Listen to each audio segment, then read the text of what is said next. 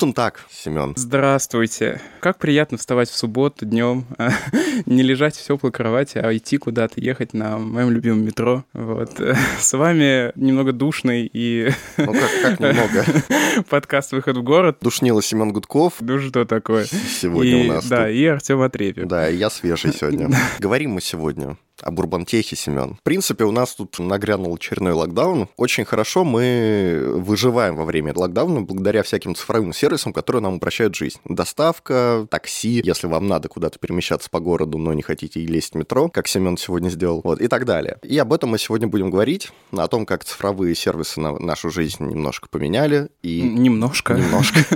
Не, я думаю, что кардинально повлияли, на самом деле, на нашу жизнь. А будем вот в этом сегодня разбираться. У нас в гостях Александр Каменев, руководитель лаборатории «Искусственный интеллект для городов» КБ «Стрелка» и руководитель цифрового продукта э, «Чего хочет город». Э, Это онлайн-платформа для вовлечения горожан в городские проекты. Александр, здравствуйте. Здравствуйте. Мы всегда как бы начинаем с самых базовых понятий, и для того, чтобы погрузить слушателей в контекст и самим немножко погрузиться. И поэтому первый вопрос, что такое в целом урбантех, и какие сферы, какие продукты в него можно вписать? Урбантех, по большому счету, это направление цифровых продуктов, которые своей целью ставят улучшение жизни горожан в городах. Вот, то есть это стартапы, которые ориентируются на городскую повестку. Вот, и там из направлений можно выделить в первую очередь это коммуникационные платформы, это работа с городской логистикой, это, не знаю, сервисы доставки, это ЖКХ, да много чего. В общем, это все то, что как-то связано с жизнью горожан. Вот, и они могут быть представлены, эти, эти компании, на самом деле, в трех сегментах. Это и B2G, и B2B, и B2C, в общем, как бы полный спектр. И мы, на самом деле, с ними вот каждый день сталкиваемся.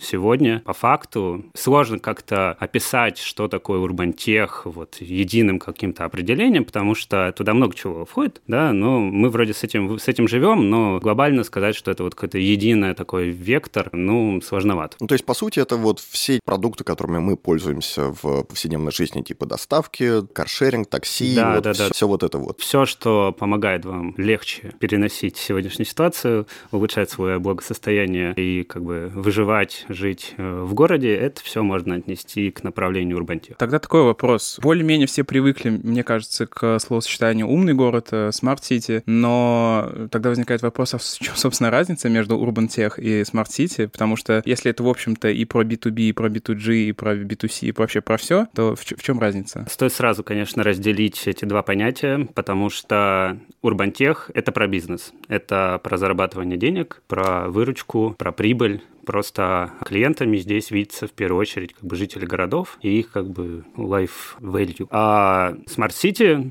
ну, на самом деле это маркетинговый термин. Угу. Сколько мы уже его слышим, там, лет 15, и ничего по факту хорошего в City, такого очевид... ну, очевидно влияющего на жизнь горожан, ну, особо сделано не было. Все, что было сделано полезного, объективно говоря, это какие-то инициативы, инициативы бизнеса, которые нашли э, свой, как бы, market fit в том, как люди пользуются городом, и, соответственно, сами на этом заработали и горожанам жизнь улучшили. В этом и вся разница. А City остается также, как я говорю, маркетинговым термином такой сферы больше даже пиар, в который на самом деле включает в себя много всего. Это не только как бы сервисы, это не только приложения, это на самом деле и некий хард, это инфраструктура городская и так далее. Вот. Но по факту как бы урбантех куда более правильное определение для тех компаний, которые меняют жизнь городов, потому что они по факту это дело реализуют. А City остается, по большому счету, чаще всего на бумаге. Ну, то есть это такая игрушка городских да. властей, да, которыми да, да, да. они прикрывают, когда нужно принять какие-то, возможно, непопулярные решения. Да, есть даже программа национальная, называется «Умный город». Там много-много денег, которые распределяются на много-много направлений в крупных городах. Она рассчитана в первую очередь на крупные города, их там больше населения больше 100 тысяч человек, в которых потенциально как бы какие-то инфраструктурные или сервисные решения могут быть внедрены. Но национальная программа отличается от э, бизнес-ориентированной программы тем, что она не рассчитывает именно то, насколько это будет выгодно, как это будет окупаться, кто за этим будет следить, э, кто этим будет управлять и так далее. То есть здесь, здесь большие какие-то риски. Ну, то есть все-таки, получается, можно сказать, что что отчасти Smart City — это финальный клиент, это все-таки какая-то публичная власть, для которой да. доход, э, в общем-то, ну, не важен, не, не важен. А Urban Tech — это именно про экономику, про доход, про монетизацию. Да, да, продукта. поэтому это и работает лучше. Какие проблемы решает Urban Tech? То есть есть куча городских проблем, и неужели остальные инструменты не могут решить, классические инструменты не могут решить там те или иные проблемы? Ну,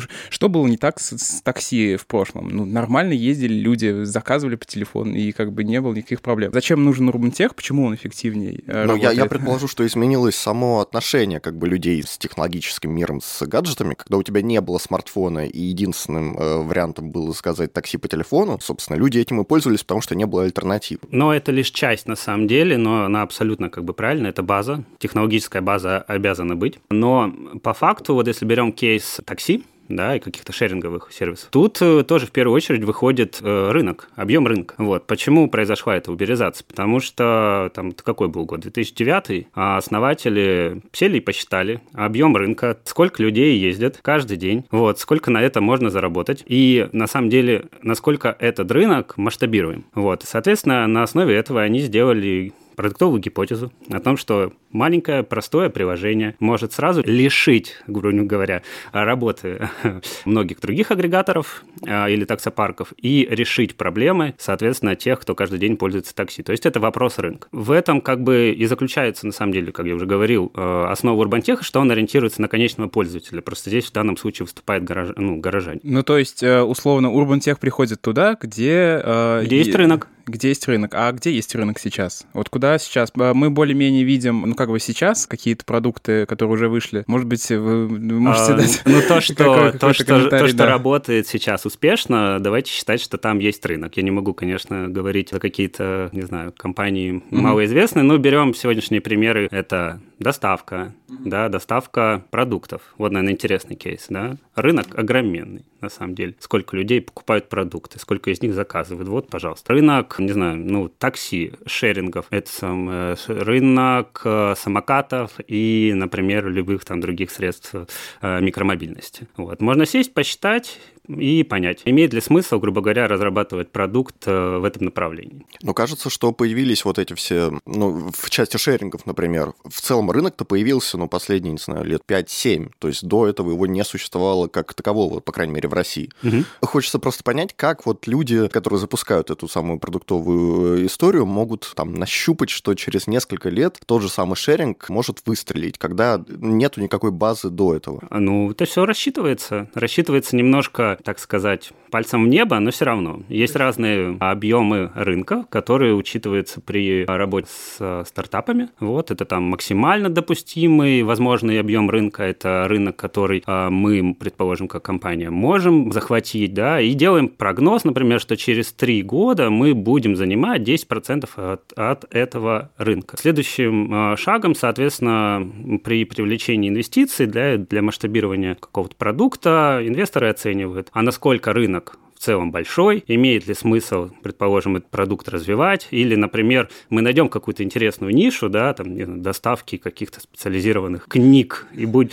но рынок, э, клиенты будут, спрос будет, но рынок будет такой маленький, что через два года, предположим, мы в него упремся в потолок, и все. Соответственно, такие продукты, да, неважно, это урбантех или там финтех, что угодно, они как бы не масштабируются, поэтому один о них э, как бы большая смертность. В, в этом плане интересен как раз-таки Uber, что почему он, Uber и другие другие такие крупные компании обвиняют в том, что они там не, неэффективны, неприбыльны. Это объясняется тем, что просто рынок настолько огромный, что инвесторы продолжают верить в то, что если в эту компанию инвестировать деньги, а у Uber там, по-моему, было примерно 11 раундов инвестиций, то есть уже сколько лет он с 2009 года существует, продолжают, продолжают в, в Uber вливать какие-то деньги, потому что рынок настолько огромный, глобальный, что Uber все равно будет продолжать расти, вот, и развивать свои как бы сервисы. Там есть уже и Uber еда, и там где-то в каких-то странах есть Uber пицца, там и, и все остальное. Вот. Соответственно, это есть рынок, объем рынка – это главная, главная и единственная, на самом деле, причина, зачем развивать э, продукт. Ну вот мне до, до сих пор непонятно, потому что насколько я, ну вот опять вопрос про эффективность компаний в Урбантехе, то вот недавно буквально была новость, по-моему, что вышел отчет Uber, у него там 2 или 4, я уж не помню, миллиарда долларов убытка. Это не страшно. Это, то есть, э, ну то есть компания убыточная. Я знаю, что там Яндекс доставка, насколько я знаю, тоже тоже довольно убыточная компания, и они уже всерьез обсуждаются вводить там платную доставку, то есть сейчас так ее уже не ввели, уже ввели сбор. А, ну вот. Ну там другая немножко причина была. Ну вот, э, и, и мне совершенно непонятно, э, то есть это исключительно вера в то, что все когда-то будет хорошо. Это не вера, это, это расчет, что рынок просто еще такой огромный, и нам еще есть куда расти, что сейчас нам выгодно инвестировать в эту компанию для того, чтобы она через годы захватывала все больше и больше этого рынка. То но есть если она захватывает... потолок очень далеко. Ага. Но вот. если она захватывает, но прибыль не генерирует, ничего страшного, смысла? Ничего страшного. Но и если а, говорить конкретно про Uber, угу. пока я сюда ехал, прочитал сообщение в, о том, что Uber какой-то веке первый раз отчитался о прибыли. Вот, угу. То есть эта компания стала прибыльной. И она давно могла, на самом деле, стать прибыльной, она просто продолжала инвестировать в какие-то свои сторонние разработки. Сейчас они продали свою э, лабораторию, которая занималась беспилотниками. Угу. Вот, соответственно, это помогло им как-то там свою выручку подтянуть, и они отчитались о том, что у них первый раз э,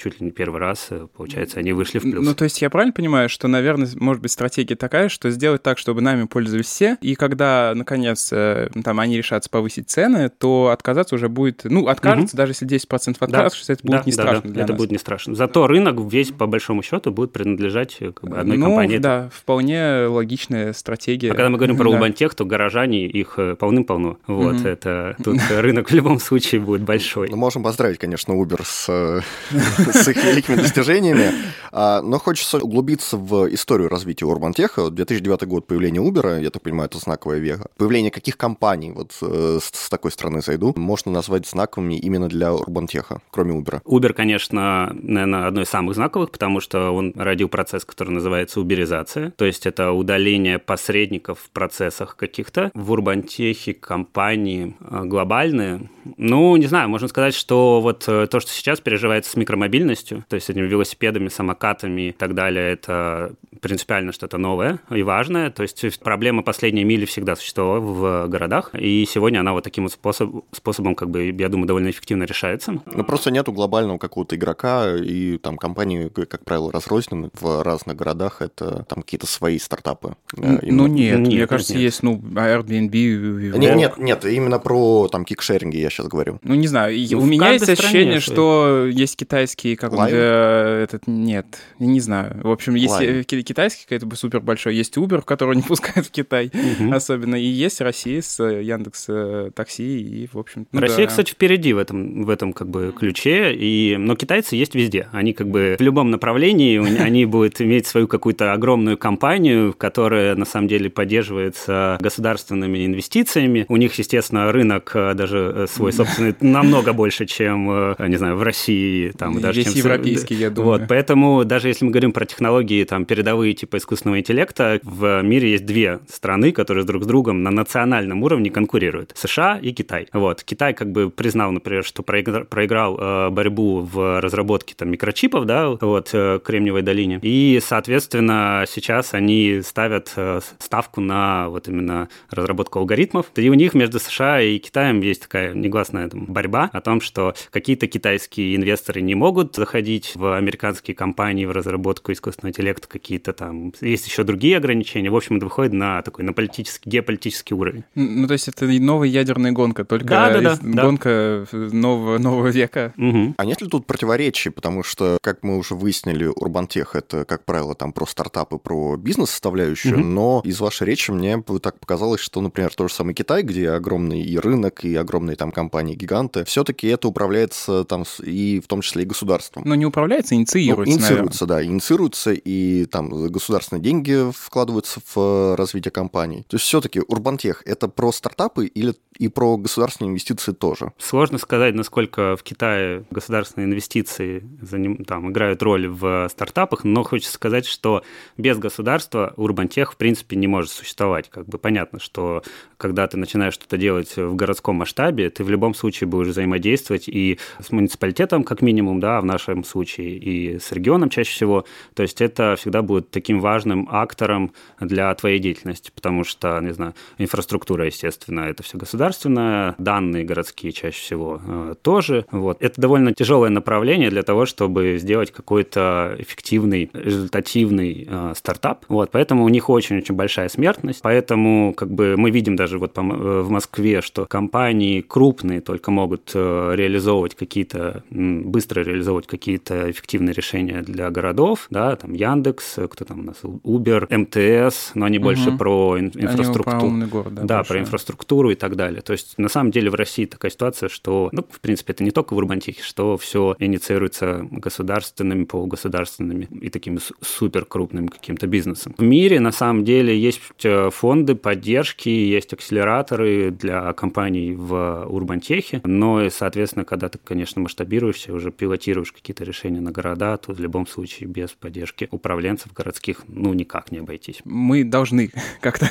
А мы как... должны, да, это, это хорошее правило, это странно, как бы, когда говоришь, что э, мы обойдемся без взаимодействия с администрациями, это уже, мне кажется, даже в России э, ушло назад.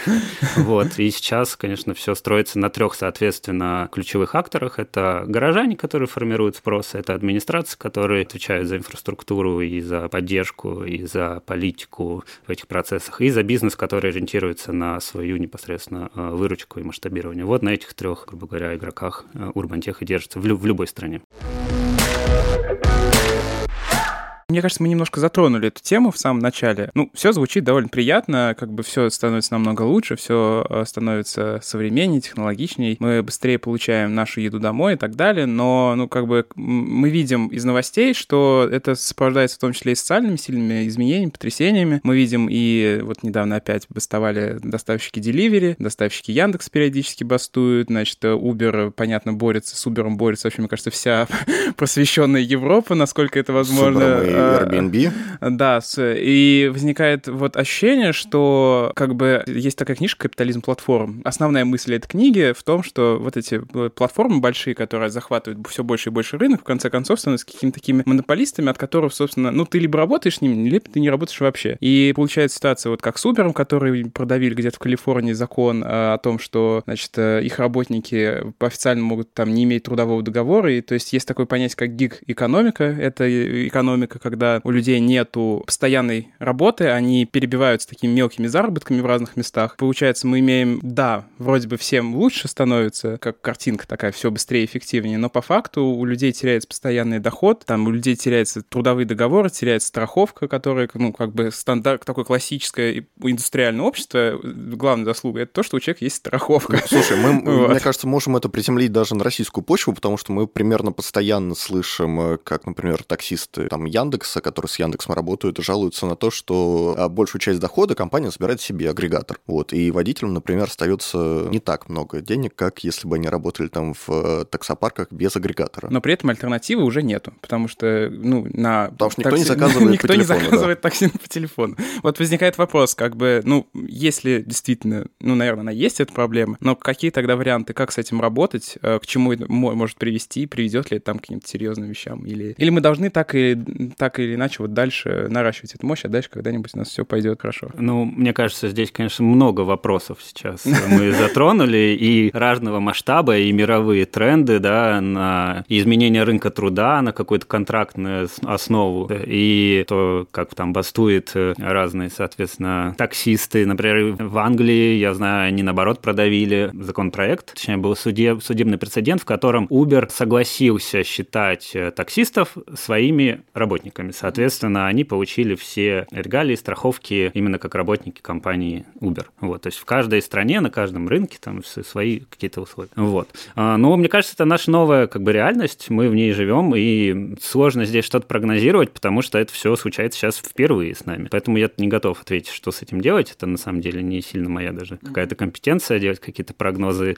экономического и политического плана. Смириться и... А смириться, ну, как бы быть готовым к тому, что в любом случае какие-то процессы, которые, так сказать, простые, повторяемые, они в любом случае будут дешеветь год от года, Угу. То есть э, это всегда было, вот, и неважно сейчас это все там искусственный интеллект, там самоуправляемые там автомобили и так далее, это естественный процесс, который всегда повторялись. Вот, поэтому как бы сегодняшняя жизнь это как бы не опровергает, а наоборот поддерживает, просто очень-очень быстро. Особенно сейчас пандемию, которая на самом деле сравнивает с некой по важности для развития технологий, как ну, с войной. То есть когда технологии получали какой-то безумный взрыв, угу. вот, очень быстро меняли на самом деле жизнь горожан, ну, в принципе, всего мира. Вот. Пандемия сейчас это дело также э, подтверждает. То есть после пандемии мы не вернемся уже, конечно, как бы к тому, как ну, мы жили да. да, 5 лет назад. Как минимум, да, проникновение тех же сервисов доставки, это, конечно, за последние полтора года семимильными шагами идет. Мне кажется, только ленивый и последний человек, у которого нет смартфона, не пользуется Не ленивый, не ленивый. Мне кажется, я бы сосредоточился на России. Есть ли какие-то примеры, ну, помимо Яндекса, нашего горячо любимого, урбантеха из России, которые, ну, на котором можно ориентироваться, которые делают действительно что-то прорывное. И есть ли у России какие-то там специ... специализации, то есть в чем-то она лучше именно в этой сфере? И есть ли, в общем, какое-то такое разделение, что там Китай вот делает то классно, Россия это, или это так не работает? Это так не работает, потому что, ну, как бы мир теперь это одна глобальная сеть, и все все про друг друга знают. И как бы те разработки, особенно там пилоты и так далее, какие-то MVP, они все всегда в сети, вот, все друг друга копируют, все копируют и свои бизнес-модели, и Россия вообще молодец. Россия как бы... Это мы... Это хорошее. Это мы знаем со школы, но здесь это правда, оказывается, потому что в плане технологических каких-то индустрий Россия действительно э, лидер мировой. То есть у нас проблема не в технологиях и их каком-то применении, вот, проблема их в масштабировании, проблема в, так сказать, не технологического плана, а политического плана. Вот здесь э, Россия не молодец. Вот, поэтому у нас очень талантливые разработчики, у нас очень талантливые все остальные, и даже предприниматели на ранних стадиях, да, но просто понятно, что как-то эффективно и прогнозируемо строить свой продукт на российском рынке очень-очень рискованно. Поэтому есть два варианта. Либо пробовать это запускать где-то на других рынках там э, за рубежом, искать акселерацию в Европе, либо рассчитывать на то, что при вот раннем старте, спустя год-два, вашу компанию кто-нибудь возьмет, да, и купит. Вот, и вы станете частью э, Сбера, угу. который был банком, а теперь на самом деле стал системой. Непонятно, да. Непонятно чем, но это вот экономика платформ, про которую ты говорил, она так и работает. Да? То есть крупные игроки, они начинают скупать мелких в разных индустриях, вот, потому что им это намного дешевле. Но мне кажется, это вообще какая-то... Э, это не то, не то, что незаконное, нет, это, это читерство какое-то. Это когда, читерство. когда ты банк, и у тебя помимо этого есть... Э, ну, насколько я знаю, ну, Сбер супер прибыльный. Вот недавно тоже они о каких-то диких прибылях, там 2 триллиона рублей, что ли, прибыли, я уж не помню. Да общем... у них 6 миллионов рублей бюджет маркетинговый только. В- вот, ну то есть э, и в ситуации, когда у тебя есть деньги населения, которые ты можешь как-то mm-hmm. реинвестировать в свои собственные проекты, и у тебя есть еще и сторонний сервис, я вот когда мы делали там кейс э, один, тоже у, у Сбера, там, Сбер ТВ, Сбер Музыка, Сбер все, Сбер Апти, и ты думаешь, остановитесь, Остановитесь, остановитесь. Но при этом все равно они ограничены российским рынком. И вот, например, сейчас, насколько я понимаю, Яндекс запускает там сервисы по доставке в городах Европы, там в Лондоне, в Париже и так далее. Но угу. как-то, мне кажется, со скрипом это немножко идет, потому что, ну, в том же самом Париже уже есть Uber Eats, и когда приходит какая-то, ну, по европейским меркам неизвестная компания, ну, как-то настороженно население к этому относится, и рынок как бы приходится завоевывать. И нет ли такого, что, в принципе, ну, например, российский рынок Урбан Теха, он довольно, ну, как, 100, 146 миллионов человек. При э, нынешних политических ограничениях э, выходить там на европейские рынки э, довольно проблематично российским компаниям. Нет ли опасности, что просто, ну, там, мы достигнем потолка нашей компании, и там стимулов развиваться куда-то дальше уже, ну, будет поменьше, чем сейчас? Ну, вот тут тоже три момента. Вот, чтобы понять этот потолок, нужно заранее все просчитать, чтобы в него не упереться очень быстро. Второй момент. Я думаю, думаю, э, Яндекс, э, выходя на зарубежные рынки, все прекрасно э, рассчитали, mm-hmm. сколько у них там во Франции есть возможность там через 2-3 года занять долю, сколько там в, в Англии. Поэтому они выбрали одни страны, и они выбрали другие. Третий момент, да, это большая сложность на самом деле в нашей ситуации, которая ну, в России, когда весь рынок, будем так говорить, поделен между госкорпорациями, это накладывает, конечно, большие ограничения на их работу на зарубежных, ну, зарубежных каких-то рынках. Потому что чаще всего, если мы мы говорим про урбантех какого-нибудь мелкого стартаповского размера. Ты все, все равно работаешь с городскими данными. Вот, и если ты компания, зарегистрированная в России, а тебе нужно, предположим, агрегировать и что-то там делать с данными горожан, там, не знаю, с данными администрации и так далее, mm-hmm. естественно, это тебе никто не даст э, в других странах. В Европе есть огромнейшие ограничения на и огромнейшие правила работы с данными в целом, называется это GDPR, э, документ, который прописывает, как, кто, в каком плане, в каком, какие есть обязательства по работе с городским, ну, по работе с любыми типами данных. Поэтому иностранцам там как бы в нашем, в нашем случае очень-очень сложно что-то... Ну, это, вас, мне кажется, немножко контринтуитивно, потому что, ну, мы все видим, например, там расследования тех же самых политиков разных, которые довольно просто там выписки из тех же самых э, баз данных и какие-то ну, данные европейские агрегируют, и я, я думаю... Ну, это немножко другое, потому что, да, данные именно, ну, данные мобильных операторов тех же, ты там... Мы э, говорим про большие данные, да. конечно, мы говорим про те данные, которые... В Европе есть какое условие, что у каждого не знаю, базы данных, будем так говорить, есть владелец, есть организация или человек, отвечающий за полноту и качество этих данных. При э, работе с данными и при передаче данных там, от одного лица другому составляется протокол, в котором описывается, зачем эти данные, какова их полнота, а каково их качество, кто принимает, что будет с этими данными делать. То есть там не получается так, как у нас. Э, например, мы, сели, научились парсить Инстаграм, и сделали на этом как бы бизнес. Там э, такое уже не mm-hmm. работает. Да, и возникает вот опять ситуация, когда Сбер, может быть, он и неплох как э, экосистема, да, но в ситуации, когда... На тот же Яндекс, потому что мы знаем, сколько, сколько там сейчас пакет государственный, но, знаю, но... Что-то, что-то есть какой-то пакет, причем э, пакет довольно окрашенный, потому что там, ну, насколько я знаю, истории там непростые ребята владеют деньгами. И возникает вопрос, что когда, естественно, Яндекс выходит на рынок европейский, возникает вопрос, что, ну, мы, получается, не просто какой-то частной компании отдаем наши данные, а фактически российскому правительству. Ну, что... Я думаю, да, я думаю, там есть, конечно, какие-то лазейки, и не мне про них тут ну, ну, говорить, да, как ага. это все дело правильно организовывается, но в целом, как бы ограничение угу. рыночного плана, если ты IT какой-то стартап в Рубантехе, надо понимать, что он тебе вот пока в рамках твоей страны или там в рамках там, языка еще. У меня э, вопрос, наверное, такой, больше тогда про ваш проект «Чего хочет город?». То есть можно ли это отнести к направлению, вот э, там есть много приставок вот этих mm-hmm. вот тех, но это цивик тех, не знаю, то есть да. гражданские какие-то проекты направлены на гражданское общество. Зачем это вообще э, нужно было? Зачем это нужно нам? Зачем, зачем, зачем это... нужно нам? Неужели наши знаменитые общественные слушания не работают?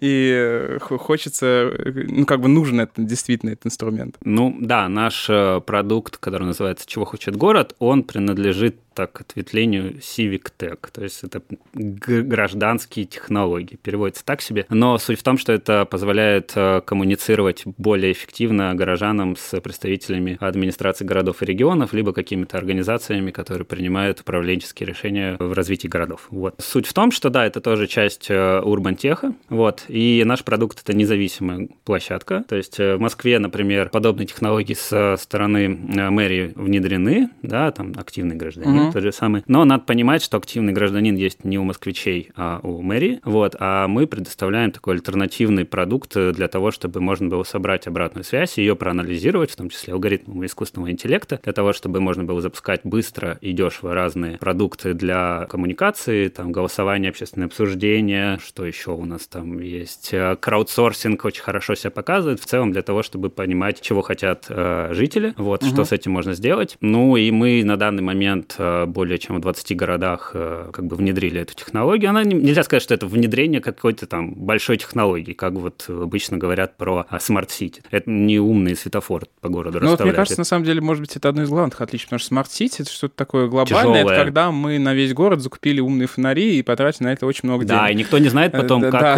сколько денег надо на их обслуживание. Да, и сколько они сэкономили на самом деле, и не сэкономили вообще ничего на них. Вот, а Urban Tech — это как раз таки проточные решения, решения конкретной узкой узкой проблемы, ну, с помощью технологий. И получается, это такая площадка, третья сторона, когда, ну, если вы не доверяете активному гражданину и московской мэрии, то вы можете прийти и сказать, что, окей, мы, вот у нас есть площадка, а, чего хочет город, давайте пройдем там, это будет независимо, и как да, бы мы... Да, да, ну просто есть, э, кроме мэрии, еще много акторов, там, городских Да, изменений, ну, там, девелоперы, девелоперы, да. там, даже спортивные организации, типа ЦСКА, вот. У них был, Например. у них там в городской среде стоит стадион, вокруг стадиона живут люди, они все вплотную к стадиону находятся, их дома, возникает конфликт, конфликт нужно как-то решать, для того, чтобы конфликт как-то решать, решать, нужно сначала дать площадку для высказывания и тем, и другим. Вот. И, соответственно, в этом случае ЦСКА выступает тоже как э, э, заказчиком таких продуктов.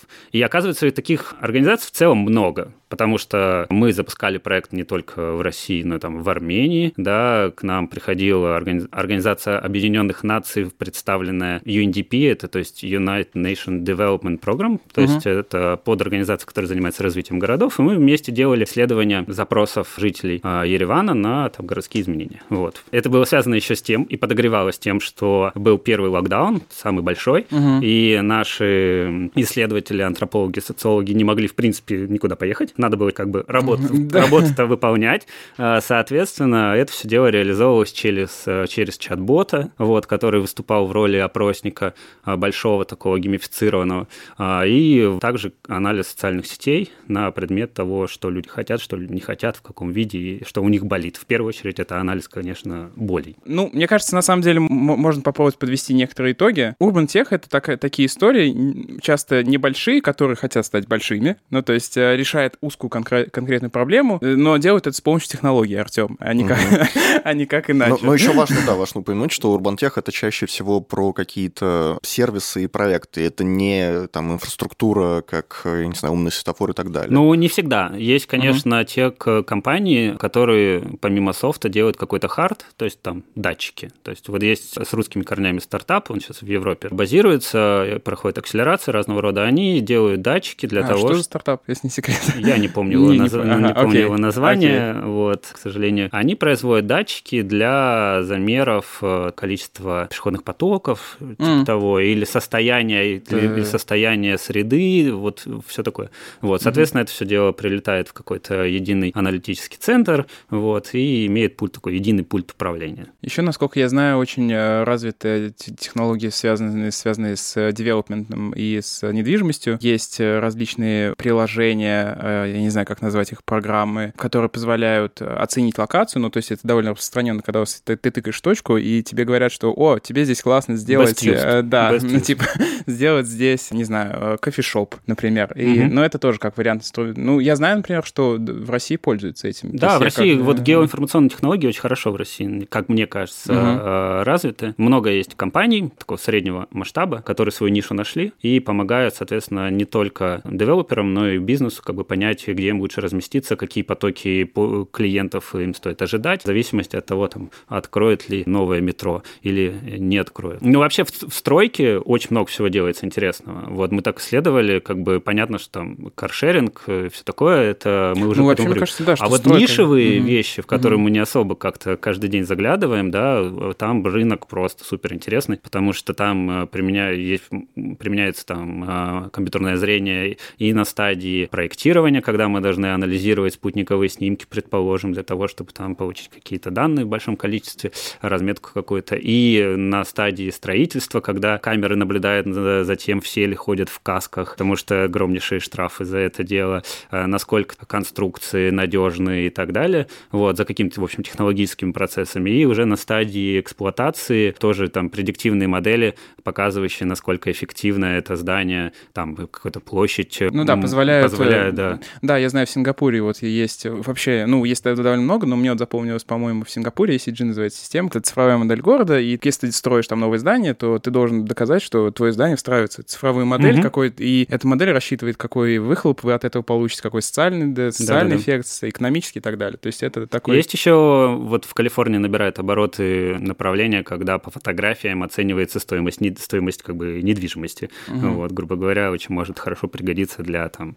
Цианзы, locals и так далее. То есть риэлторы немножко пододвигаются э, в этом смысле. Ну, звучит, конечно, как 22 век. Э, у нас же пока, мне кажется, ну, главное применение таких э, технологий это когда за машинами коммунальных служб следят через ГЛОНАСС, и они... Слушай, ну это не самая плохая история, потому что я знаю, например, я могу ошибаться, насколько я знаю, в Москве банально поставили... Но это, это больше, это не Urban Tech, это вот как раз Smart City, когда на машины мусоровозы поставили эти датчики движения, и, насколько я знаю, есть система, правда, она не публичная, было бы очень здорово, если она была открыта, мне кажется, это супер решение было бы, чтобы доказать людям, что мусор реально вывозится раздельный, например, на mm-hmm. свалке для раздельного сбора отходов. Этот датчик показывает, куда едет машина, и если датчик... И у каждой машины есть маршрут. И если машина отклоняется от этого маршрута, сигнали... система сигнализирует и говорит, что машина есть не туда. И есть вероятность того, что она тебе выкинет мусор где-то не туда. Ну, слушай, это какой-то Flightradar для мусоровоза, конечно, получается. Вот, а, и поэтому... Но это как раз, мне кажется, больше smart city все же. Ну, это... да. Но если есть компания, ну, как бы есть компания, которая поставляет эти услуги, например, там, производство датчиков,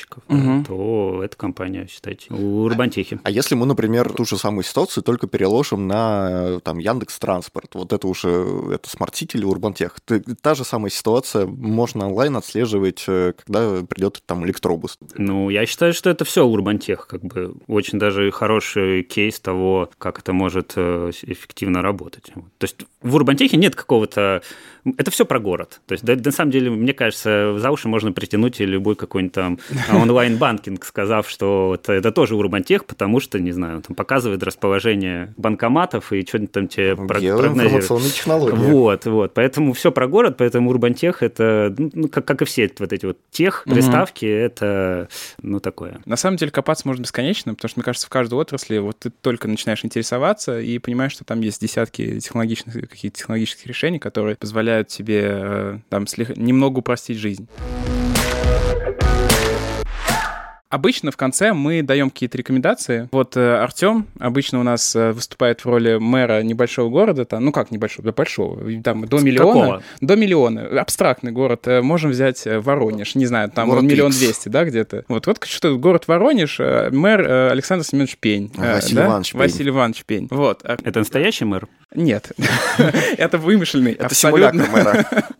Это, да. И эм, как публичные власти, не Москвы, потому что Москва все-таки, ну, довольно, довольно исключительно во многих смыслах город, а обычного города могут э, использовать Urban Tech в, вот, в своей работе постоянной. И могут ли, надо ли им это делать? Надо, но не могут. Ну, не знаю, это объясняется, на самом деле, реальным состоянием дел. Потому что, да, Москва — это исключительный кейс, это глобальный город, где вот бюджет э, департамента информационных технологий сопоставим с бюджетом всей... Э, Всего Воронежа. Больше, всей, э, например, Саратовской области. Вот, поэтому возможности регионов по экспериментам и внедрению каких-то таких штук, ну, ну, объективными реальными ограничены. Вот, но есть вещи, которые нужно делать в любом случае, иначе просто ну, ты не угонишься за, даже за бизнесом, который хочет э, что-то делать в твоем городе и приносить тебе деньги. Вот. Это как бы вы просили пять, ну, да, этих, сколько угодно. А я придумал только две.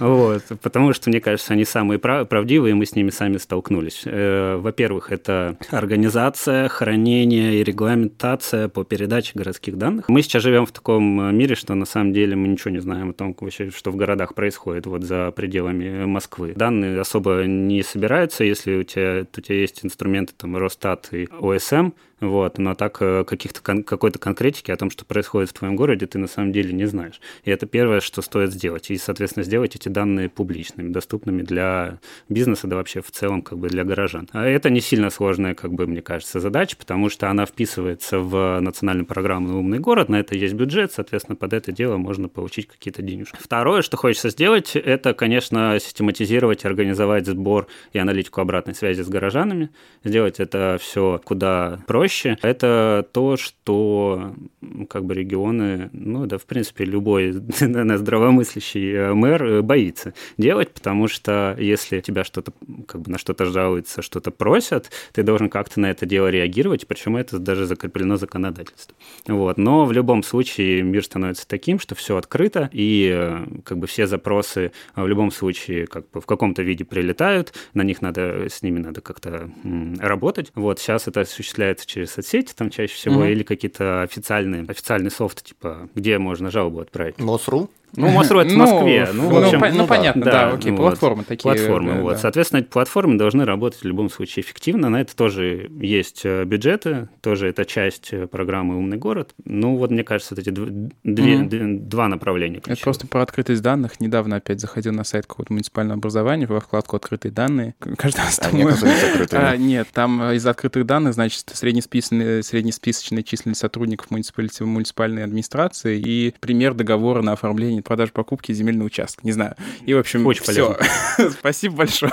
Спасибо большое за открытые данные. Я надеюсь, тебе это помогло. Да, и вторая группа стейкхолдеров, которым мы э, собираем рекомендации, это вот э, наш Семка-активист, активные э, граждане, которые пытаются добиться улучшения в своем городе. Как они могут использовать там Урбантех в своих активистских проектах? Не очень хорошо, потому что Урбантех — это все-таки, как бы, давайте не забывать, это про бизнес, угу. вот, и это компании, которые ориентируются в первую очередь на выручку. Соответственно, объективно говоря, те инициативы, которые в первую очередь были инициированы, инициативы инициированы на активных горожан, вот, это остается в рамках каких-то ну, там, проектов факультатива, да, вот, соответственно, Урбантех ориентируется на работу с рынком, с администрациями, но если, конечно, активистов, что мы знаем, это неправда, очень много, то можно рассчитывать, что они станут какими-то пользователями. В нашем случае, чего хочет город, активные горожане становились нашими первыми пользователями, которые получали в руки еще недоделанный продукт, запускали самостоятельно а, там проекты в, и в Челябинске, и в там, Смоленске, в других городах там, по вопросам велосипедизации, собирали данные, что-то с этим делали, в общем, становились нашими первыми пользователями. Но в целом, как бы я считаю, что на сегодняшний день даже много есть инструментов, не только из Урбантех, в первую очередь из области городских технологий, которые как бы активисты могут э, использовать для решения своих задач. Просто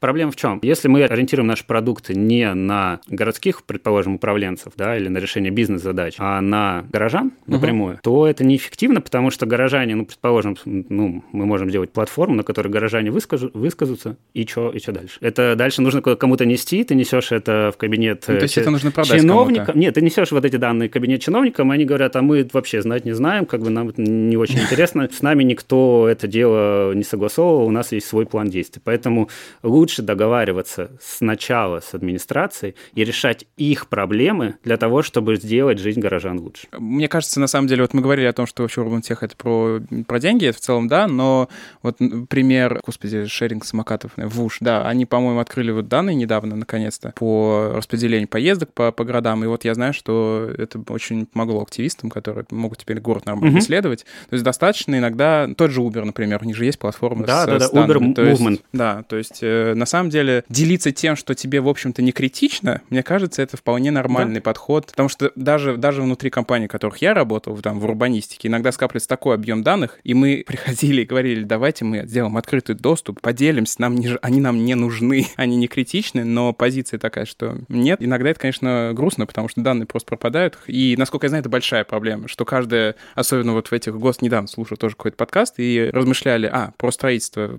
по работе в строительной сфере, и многие э, там эксперты говорили о том, что каждая госкорпорация большая, она генерирует об, огромный объем данных внутри себя, но отказывается делиться с другими госкорпорациями. В итоге данные одни и те же по три раза собираются, хотя могли бы одни и те же, ну, как бы выложить эти данные и смотреть, пользуются ими все. Но это, наверное, просто больше проблема политическая. Э, но это объясняется да, даже не политическая, мне кажется, экономические данные, это как бы золото сегодня. Ну, да, конечно, можно. Делить, делиться Зачем делиться, если можно вот. их продать? Вот, это новая вот. нефть. Как делают э, все мобильные операторы. В гостях у нас был Александр Каменев, руководитель лаборатории искусственный интеллект для города КБ «Стрелка». Спасибо, Александр. Спасибо большое за приглашение. Артем, что, Uber вызовешь? Яндекс? На метро Или... поеду. На метро поеду? Да. А Uber и Яндекс в России — это одна теперь компания. Да, а, ну это, это, это мы знаем, да.